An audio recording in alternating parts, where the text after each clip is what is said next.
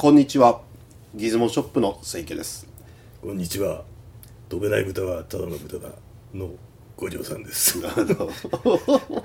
すいません。あのちょっと喉の調子が悪くございましてあそうですか。申し訳ございませんでした。はい。まあそれは一応言わなくてもいいことかもしれないですけど、はい。あの宮崎駿のここあのまだ生きてますね。宮崎駿先生の なんてこと映画の話です。はい。あ申し訳ございません。はい。ははいい、あそれでは、えー、ギズモチャスキャスト。第2回目始まります。始まります。い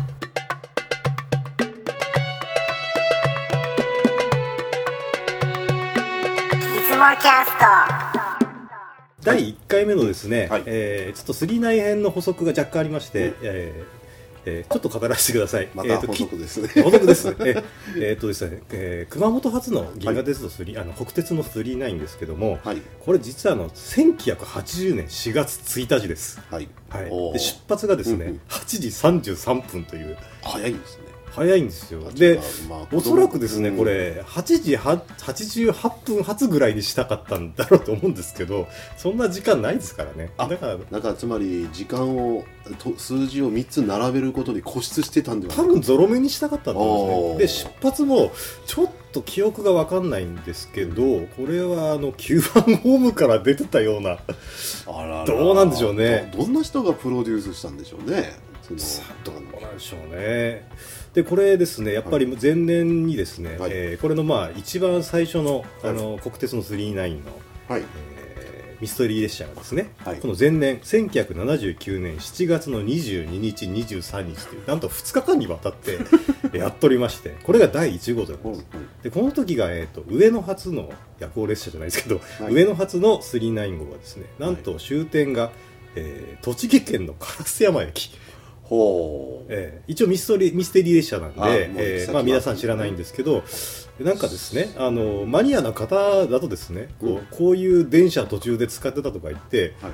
多分ここが終着駅じゃないかと、はい。読んだ人は結構いたらしいですね。ウィキとか見ますとねまあ、そのあの国鉄マニアとのあの戦いだったわけですよ。そうなんですかね。はい。よくわかんないですけど、えーまあとにかくあの、うんまあそういうですね。まあその東京の方でやったイベントの翌年に熊本でうん。ありましたと、うんで熊本の場合は終着駅がえー小倉のまあ機関区でありましたなるほどね。ということですね。はい以上でございます。あまあ実はですね小倉といえばですねあの、はい。私の奥さんは小倉育ちと言っていいんですかね。ちょっと離れ、まあ、小倉から離れたところなんですが。あそうなんですか。まあ北北九州ですね。え。あの実はですね最近ちょっとあの北九州と熊本のその文化の違いというので少し揉めましてですね、まあ、奥さんがですね、ええ。あのなんですかねかりんとうを食べたいと。買ってきてほしいと、はい。はい。お使いを頼まれ,、え頼まれたのでかりんとうを買いました。はい。ところがかりんとうじゃないと言われたんですねこれは。まあ、え？つまりそのかりんとうって言ったらあのかりんとうっていうとあのまあなんていうんですか犬のピーみたいな。まあ、猫の糞みたいな。やつ。黒いあの甘いです犬はでねかすぎますからね。あすす。失礼しまだした。猫の糞みたいなやつなんですよ、はい。で違うって言うんですよ。あ違うんですかあれ、はい。あれかりんとうってあれでしょ？はい。黒いやつそうじゃなくて、えなんかまあネットで調べてこれだってななんか写真あの芋けんぴなんですよ。でー。芋けんぴのことを、はいはいはい、あのかりんとうって言い張るわけ北九州では芋けんぴがかりんとうなんですか、ではないかないやただどちらかというと熊本の方が田舎ですから。まあですね。だから、えもしかすると本当のかりんとうはこのまあ混乱しますが芋けんぴがかりんとうって全国的に言われててこの猫の糞みたいのはローなんですかね。あの熊本ローカルのものではないかとかいろいろか若干ー調べたんですが。それ違うんじゃないですかね、うんあのまあ、ええ。ウィキペディアが、まあ、必ずしも正しいとは言いませんけどウィキペディアを見る限りあの猫のあのみたいのがはい。あのかりんとうでやはり芋けんぴは芋けんぴ。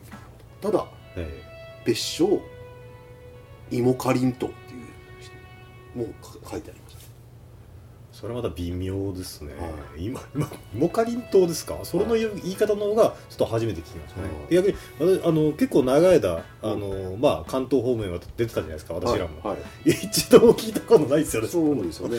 えでまあ、ただな何を僕は驚いたかというとこえの情報が発達したメディアが発達した時代にですね、まあ、クックパッドみたいなもののせいで例えばあのなんですかね関西から南はあの白味噌ばっかしだとか赤味噌ばっかしだみたいなのがもうぐちゃぐちゃになってもう全国統一されるというか。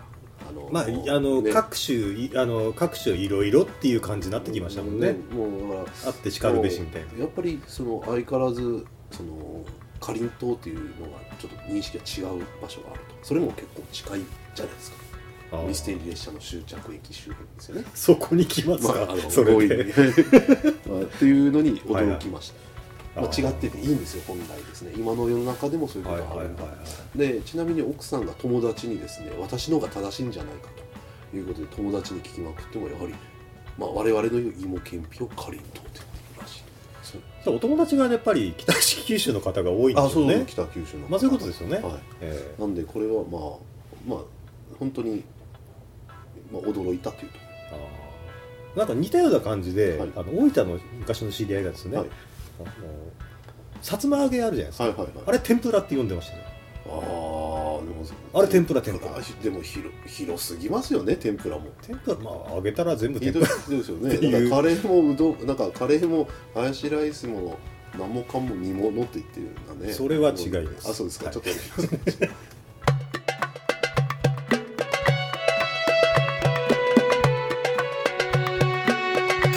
キャスト。はい、えーそれではですね、えー実はあの11月25日に、はい。あの今回新商品が発売になりましたそうです。えー、空玉レンズ。はい。空玉レンズはい。で今回はですね、まあ、ちょうどタイミングもいいとこなんで、はい。えー空玉レンズについてちょっといろいろご紹介をしたいなと思います。はい、そうですね、はい。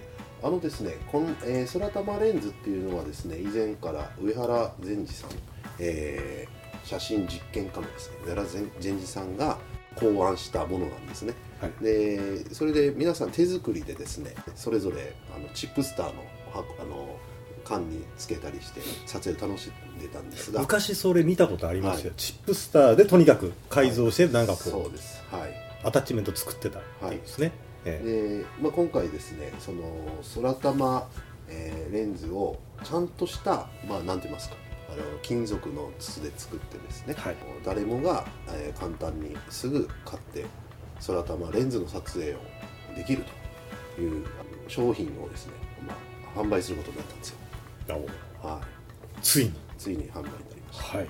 でこの空玉レンズについての魅力はですねあえ。の、まあ、簡単に言ったら綺麗な空玉写真が撮れるのですが、はい。えーそれはあのウェブページのサンプルなどを見てですね皆さんそれぞれあの知ってくださいと。あなるほど。で、えーなおかつすぐ気に入ったら買っていただきたいと。買っていただきたい。はい。ぜでひとも。今はい、今回はですねどちらかというと上原善治さんの話を私はしたいですね。ああのーその空玉レンズの紹 紹介っていうわけではなくあて。あのええ。やっぱりここでしかあの皆さんに知り得ないって言ったらやっぱ上原善治さんの正体というかですね。あのこと興興味あるんじゃないかと。そちらの方ですか。じゃあ、まあはい。空玉レンズについてはとりあえずあのウェブの方を見てくださいと。そうです。はい。あちなみにどういう方面見たらいいですかね？はい。あのこれはですね、ええ。ギズモキャストのウェブページにリンク貼っております。はいはい、えー、ギズモショップの方でも商品がありますので売っております。訪れていただいて、はい。えー見てくださいとはい。いうとこあの、じゃあその、えー上原善治さんですけども、はい。これ実際どうあまあどんな感じで出会ったんですかね？そうですね、あのー私あの上原さんはですねかなりあのたくさん書籍を出しておられます。はい。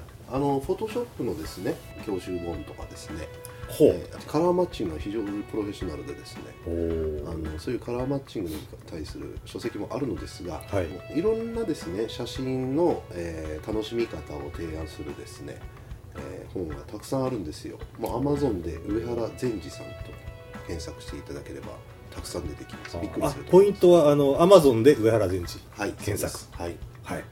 でその中で私がですね最初に手に入れたあの上原さんの本がですねはい「デジカメでトイカメキッチュレンズ工房っていうのと、えートイカメラ風味の写真が簡単に撮れると。カメラプラスという本だったんですかね。をあの買いました。ものすごくですね工作かん、まあ、簡単な工作をしてですねあの一般的に売られてるデジカメをですね面白い写真が、えー撮れる。美しく面白い写真が撮れる方法あの工作方法が紹介されててですね、まあ、それもすごくこの方あの写真をですねあのもともと写真家ですからあの綺麗な写真と一緒に載っててですねうわこれは面白いわということでですね感動したんですね。あの昔あったあのおもちゃの作り方みたいな感じですか？そうですね。だからまあその一つ面白いのがトイカメラをええ。写真が欲しければトイカメラ使えばいいじゃないですかっていう感じもあるんですがはい。この方はやっぱりキャノンニコンとかですね、えーのような、えーちゃんとしたデジカメとかを使ってですね、えーその前に例えばフィルターをつけるとかレンズをばらすとか、えーばらしちゃうんですか？そうそう。もうあの例えば面白いんですけど蛇腹作っちゃうんですね。ああまあベローズとそうそう。言い。ますかはい、それではい。あのものすごくお金かけずにいろんな作品を作れる それ大事ですね。お金かけずにそうそうそう。やっぱりあのねお置きが手軽に作れるんですよ、うん。あでそういうのを見ました、はい、非常にいいなと。そしてあのとこはまあ私もですねあのギズモショップとかギズモンだとかそういうあのとこで、まあ、いろんなイベントに出たりするとですね、はい。会う機会がありまして「ああの上原さんですか」と。いうことであ。あの会うことができたんですね。ああの清家さんの方から話しかけたそうですね。あまあはっきり言って私ファンですと。あのお上原善治さんの書籍を買って読んでおります。ということでそうだったんですか。やっぱりかなり僕のいやっぱですね宇原さんの,、まあ、あの本を読んだ時にちょっと考え方もいろいろ変わるところもありましたね、はい。ですから、まあ、尊敬しておりますんでですね。それでまあ会いましてあの上原さんの考えられた商品をいずれあの一緒に実あの商品化してみたいですねみたいなねことを話すようになってたびたびああの会ってるんですよ、あまあ、そういう関係ですね。あじゃあいまだにあたまにこう会われたりとかしてあそうですね。はい。えーいろいろと話をちなみに第一印象ってどんな感じでしたまあ会う時にですね、まあ、やっぱりその白衣を受けられてるんですよ。で、あのどこで会ったんですよ最初？あいろいろイベントでですね。あイベントで、ははいいはい。で、あの本人ですね、ええ。あの写真実験家という言い方をしてしてまして、ああのいろんなまあ実験をして面白い綺麗まあ面白いだけじゃなくて綺麗な写真はいをどう撮るかっていうのを研究されてるんですあよ。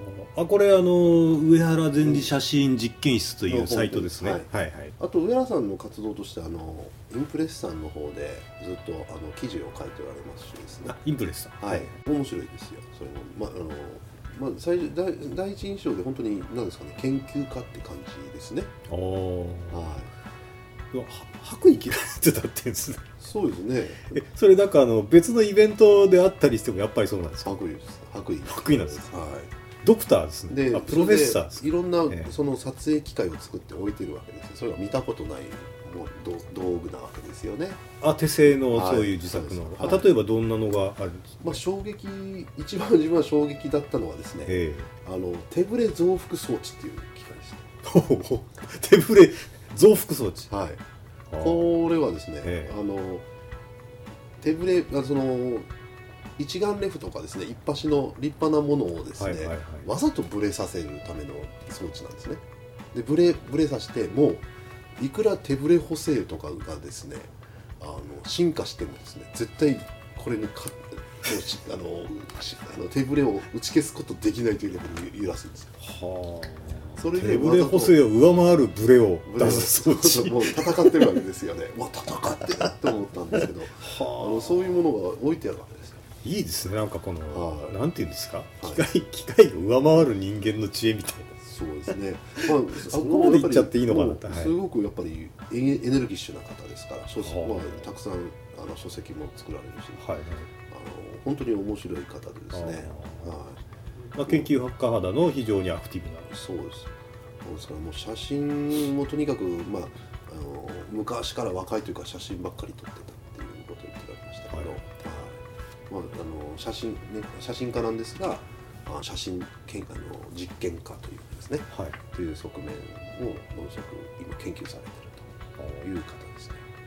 ああの私ですね、はいあの上原善治さんとは実はあの、まあ、CP プラスとかではいはい。ちょっとあの、まあ、あのお顔見たことあるんですけども、はいはまあ、本当もうみものすごく近くまで接近したことあるんですけど、はい。あのまあ前私前に勤めたところのですね、うん。仕事上の先輩に当たる方に結構雰囲気似てるんですよ。ででその方がすごく怖い方だったんですよね。だからどうもあの上原さんにこう話しかけるのがちょっとなかなかできなかったっていうですね、まあ、そういう思い出があるんですけど、いや優しい方まあどうでもいい話ですけどねまあ、私とですねちょっとひげ眼鏡というところは共通点が唯一あるんですけどね。まあ、ヒゲメガネ。はい、あまあ、なんて言いますか、まあ、しんちょっと僕は勝手にあの方に親近感を持って、あの、お会いしてま向こうはどう考えたかわかんないす。わですからないですよね。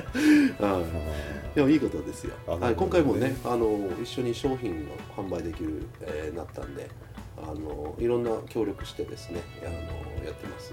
はーなるほどですね、まあ、ちょっとあの今度機会があったらですね、うんご挨拶させていただきたいなとい。思ってます、あとね、上はい原さんのことをちょっと思うんですが、あの方はロッカーであると。私は思ってます。ロッカー？ロッカー。ロックンローラーですね。あロックンローラーのはい。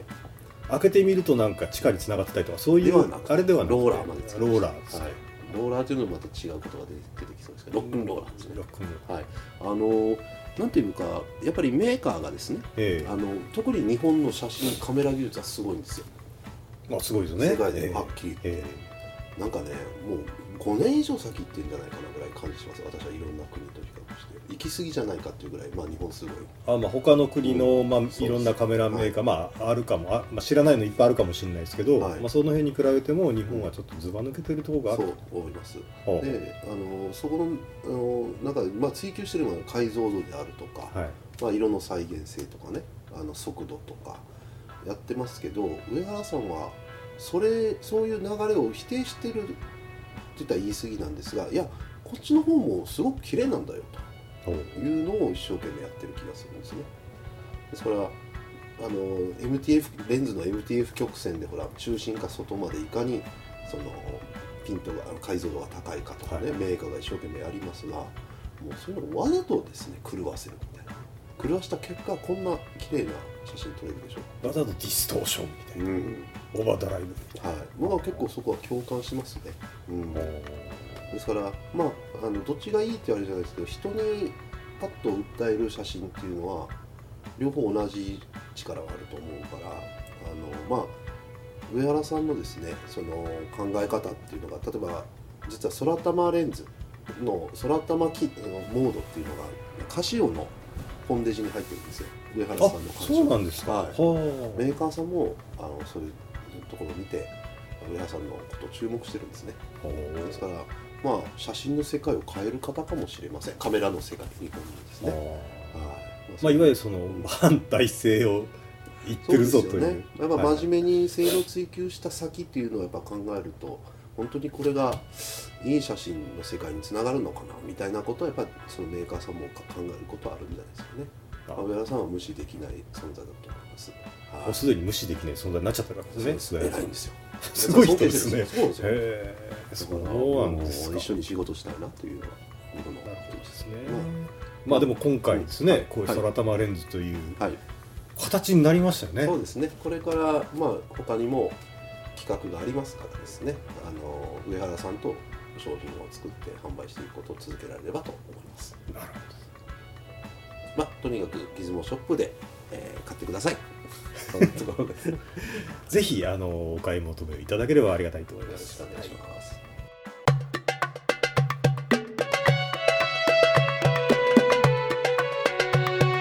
いつもキャスト